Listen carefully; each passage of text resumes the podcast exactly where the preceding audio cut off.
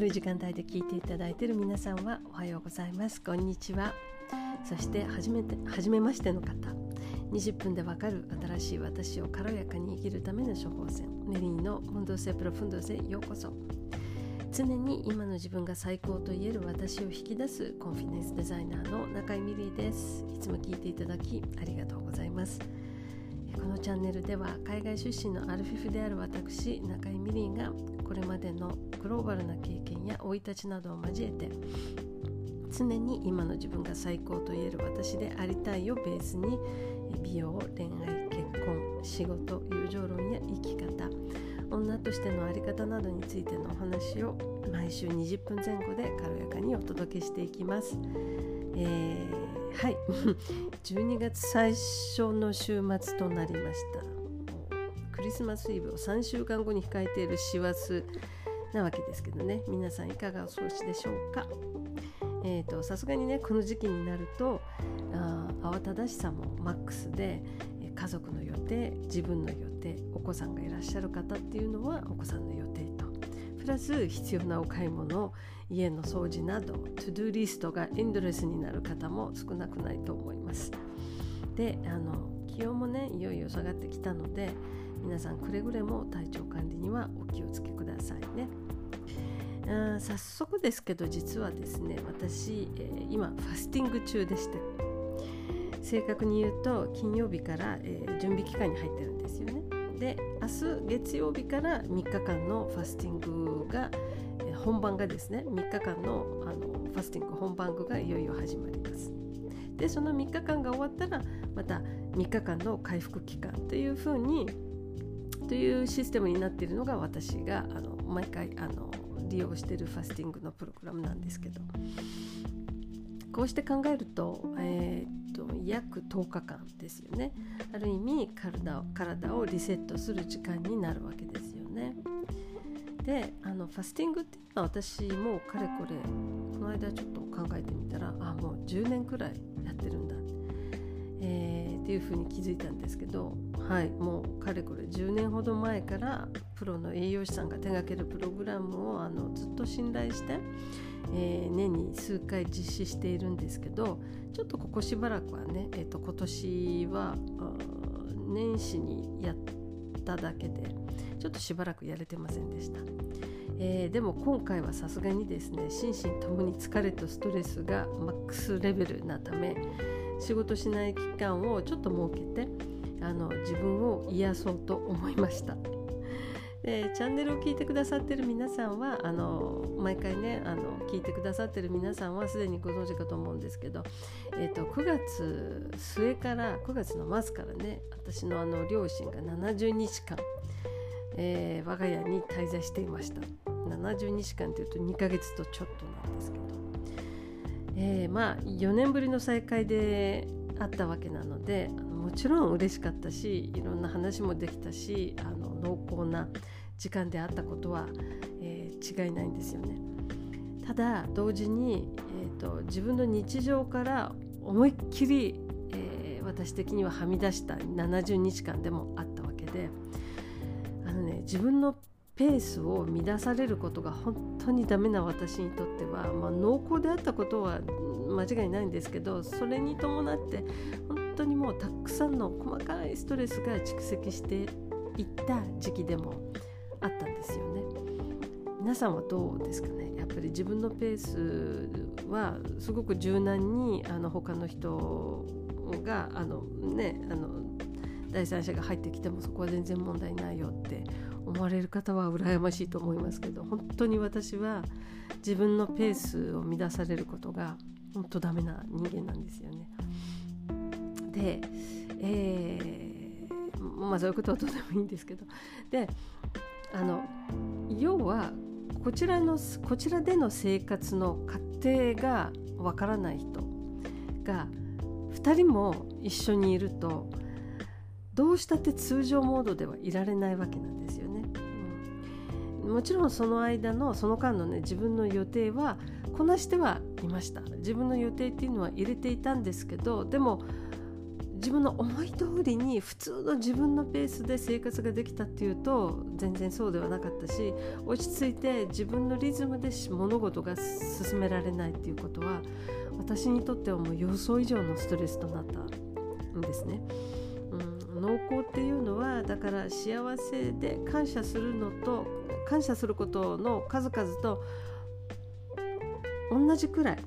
考えさせられることちょっと「ん?」って思わされることも多いっていうことなんですね。であのそしてその日常のリズムが乱れるっていうことは食生食生活にもあの同じことが言えて、えーまあ、そういうこともあってちょっと一息ついて今あのようやく自分のペースに戻ろうと動いてる私です。でファスティングはその一部ですね。であとその12月という1年の締めくくりの時期に入るわけなんですけど、まあ、せっかくなのでちょっと今年の年末はあの普段よりは静かに過ごそうと思い立ったんですね。うん、どういうことなのかというとまあまああの当たり前なんですけど予定の入れ方、えー、をちょっと見直して今年の年末に限って言うと予定の入れ方を見直してお茶とか食事とかそういう集まりっていうのはあ本当に今の私に大切な集まりかどうかっていうところにフォーカスをしたいと思ってます。でそういうところそういう集まりにあの絞りたいと思ってます。でた方が正確かな。あの12月にもなるとですね忘年会とかクリスマス会ななどえーと、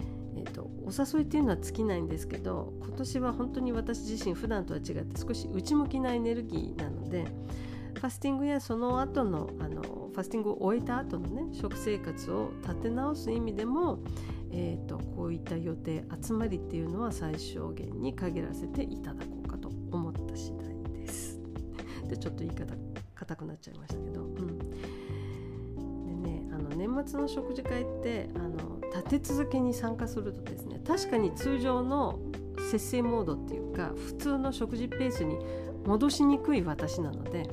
私はあのとっても戻しにくくなりますその立て続けに入っちゃうと。でそこからなし崩し的にあもういいやみたいなことになってしまうのも少なくないんですね私の場合。だからそうならないための一つの対策が、えーと予定の入れ方を見直すっていうことなんですけどであのちなみにね私が信頼するダイエットコーチの方曰くあの年末年始のようないろんな集まりにどうしても参加あ参加せざるを得ないもしくは参加したいのであればその例えばできるだけ立て続けに入れないとかあるいはやむを得ず2日続けて会食とかがあった場合には次の予定までには、えーと、3日か4日ぐらい空ける方が自暴自棄にはならないで済むらしいんですね。うん、なんであの予定と予定の間にはできるだけできるならば3日間ぐらい空ける。でどうしてもやむを得ず2日ぐらい続くことになったらあ3日か4日ぐらい空けるとかそういったえっ、ー、と何て言うのかな。そういった注意をすることでそういったところに気を使うことで随分違ってくるそうなんですね。うん、で私個人的には今年はクリスマスだけはそのクリスマスってすごく大事な文化で育ってるんでで私もクリスマスっていうとなんかちょっとここは大事にしたいなっていうあのお祝い事というか行事なんですけど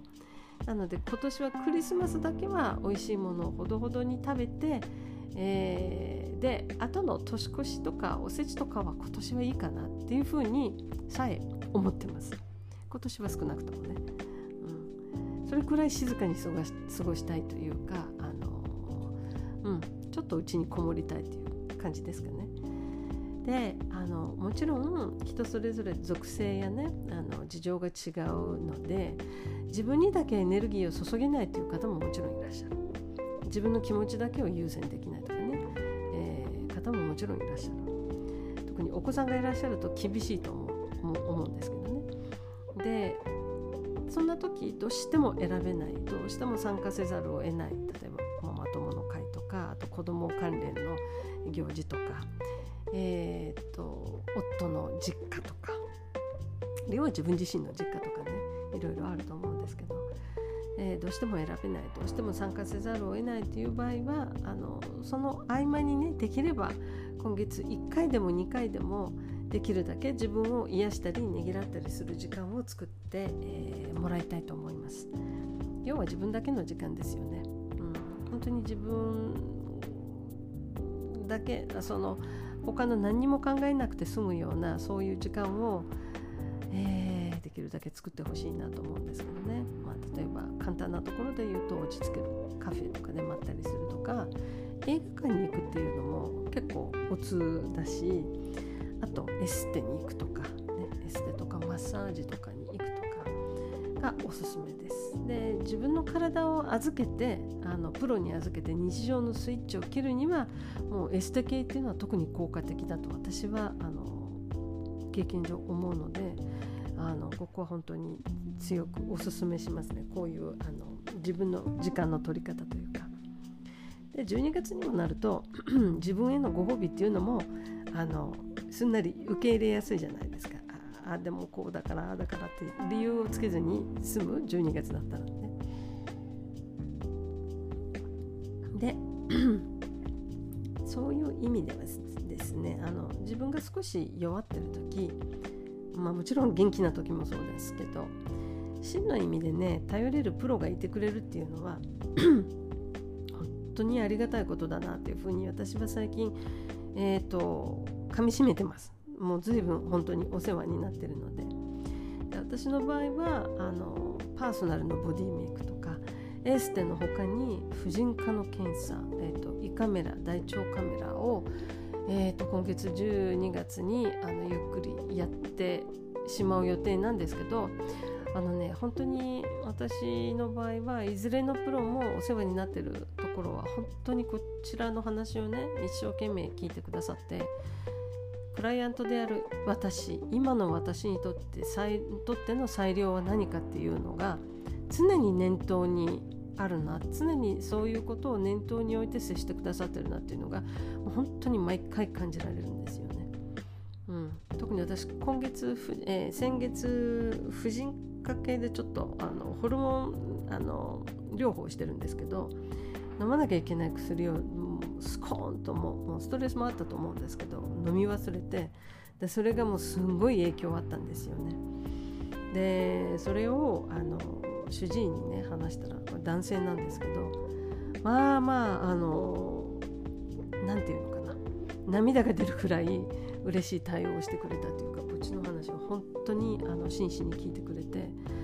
えっ、ー、とそれはきつかったですねとか、うん、よく耐えましたねっていうそういう言葉だけであのほろってなるくらいあの今回のあの薬を飲み忘れたことの影響が私の場合は大きかったことなんですけど。ね、あの更年期についてのお話はまずまたいずれするとして、えーと、このようにやっぱりこういったね本物のプロからあの生まれる安心感ってすごいんですよ本当。これ私一番大切かなと思っていて特に自分がまいてる時にそういう対応をしてもらえるといやもう本当に泣きたくなりますね。もうどこまでもついていきますみたいな気になるしもうありがたいし幸せだと思うしそういうプロに巡り合えてあもうそうもう感謝しかないですね。だからあのこういうところはあの皆さんもね根気よくやっぱり自分に合う合わないっていうのはあるのでここは根気よくね自分に合うプロっていうのをねあの見つけていってほしいと思いますね本当にね変わりますからあの自分の人生とかあの人生って言うとちょっと大げさなんですけどでも自分の日常あの困った時に参ってる時にあでもこの人がいてくれるっていうその安心感っていうのが何者にも代え難いっていう経験をした人ならわかると思うんですよね。にやっぱり、えー、女性はあのいろんなバイオリズムがあったり、えーとまあ、男性と比べて女性の方が多いとは言いませんけどそれでもあのいろんな役割を求められてるのが女性なのでその中でうんといろんな感情にあのやっぱり振り回されたりする時もあるだろうし、えーと、もうやることとかプレッシャーとかが多すぎてでそれに負けちゃいそうな時もあるのでそんな時にはやっぱり自分で抱え込まないで私は本当にプロを頼るべきっていうか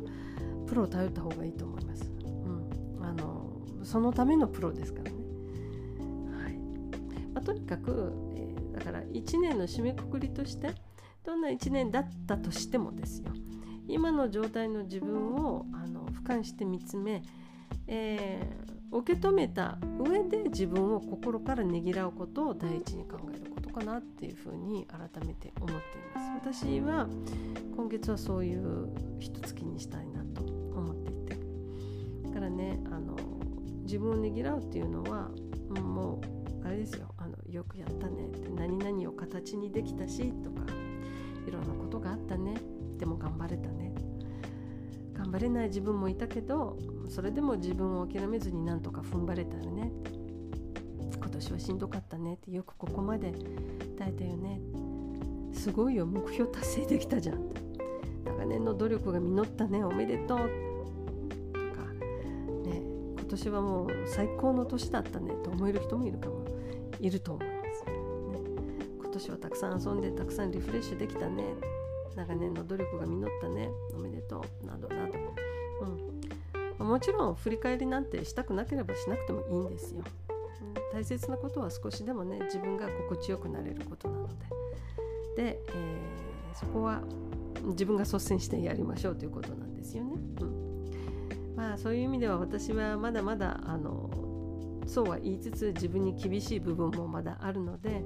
それをいい加減ね あの卒業する年末年始あるいは冬にしたいと思ってます、えー、皆さんにとって今年はどんな年末になりそうですか？まあ元気はつらつ最高の1年だったという人はもう本当におめでとうございます。その充実感に100%かみしめてもう思いっきり楽しくお祝いする年末にしてもらいたいと思います、ね、でそうでなかった人も自分に優しく自分を本当甘やかしてあげてくださいね。えー、ということで今回はあのちょっと取り留めなかったと思いますけど今回は「よしよし」というタイトルでお届けしました。いかがだったでしょうか？